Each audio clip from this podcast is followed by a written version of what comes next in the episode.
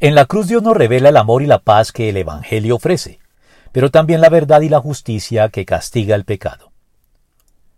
La paz es el camino a recorrer para alcanzar la verdad y el amor. La paz es el entorno necesario para que la justicia florezca y la justicia es, a su vez, condición para mantener la paz.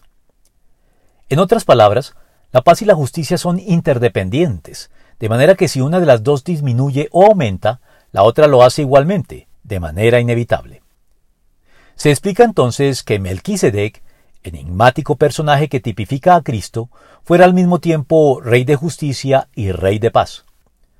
Porque Jesucristo es ambas cosas para quienes creen en Él y se someten de buena gana a su señorío, para convertirse a su vez en personas que trabajan por la paz y a quienes el Señor les promete por ello una dicha que está más allá de las vicisitudes de este mundo junto con el honroso reconocimiento que obtienen de ser llamados hijos de Dios, y dispuestos por lo mismo a someterse a las disciplinas establecidas por su Padre Dios que, aunque no sean gratas al ser ejercitados en ellas, a la postre producen la anhelada cosecha de justicia y paz que harán que el esfuerzo valga la pena.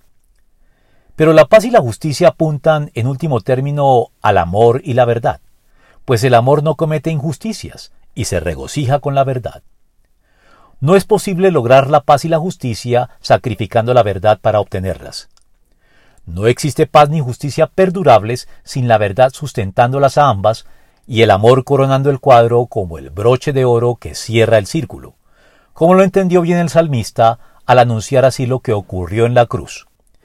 El amor y la verdad se encontrarán, se besarán la paz y la justicia. Salmo 85, 10.